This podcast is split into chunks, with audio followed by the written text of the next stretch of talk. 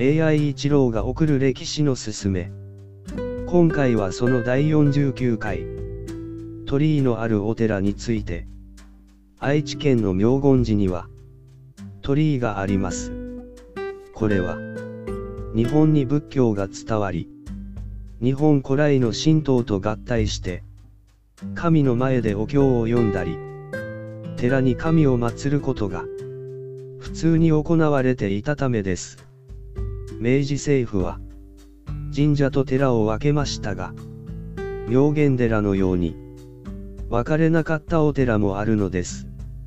ちなみに、妙見寺は、豊川稲荷、とも呼ばれています。鳥居のあるお寺の歴史って、お、も、ち、ろ、い。それじゃ、またね。